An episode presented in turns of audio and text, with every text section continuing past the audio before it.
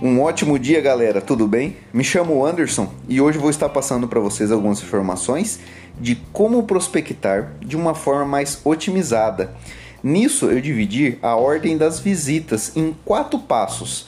Como serão é, alinhados esses passo a passo no seu dia a dia?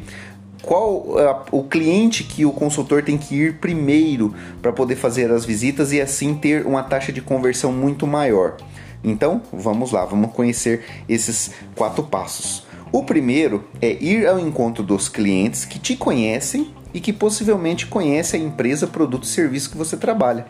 Esse cliente ele é considerado um cliente quente, um cliente que demanda menos tempo, menos trabalho ali de explicação, porque é um cliente que já conhece você e também já tem uma confiança também na sua empresa, que possivelmente conhece o produto e serviço também. Esse é um cliente quente, mais fácil conversão. Esse é o primeiro que você tem que ir fazer a visita. O segundo são clientes que te conhecem, mas que não conhecem a empresa produto e serviço considerado um cliente morno, que você, com sua habilidade, com a sua taxa de conversão, você vai torná-lo um cliente quente e assim uma possível venda será concretizada.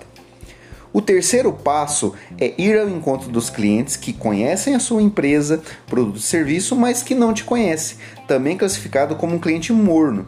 Também irá demandar um pouquinho mais de trabalho, um pouquinho mais de conversação, um pouquinho mais de informação ao cliente para torná-lo um cliente quente e assim também sair uma possível venda.